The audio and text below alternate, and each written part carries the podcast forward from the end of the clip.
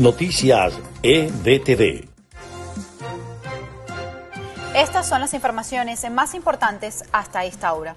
Estados Unidos confirmó que Nicolás Maduro no será invitado a la Cumbre de las Américas, a solo días del evento que se llevará a cabo en la ciudad de Los Ángeles. Colombia está lista para la primera vuelta de las elecciones presidenciales de este domingo. El gobierno de Iván Duque ya ordenó el cierre de sus fronteras para la realización de estos comicios.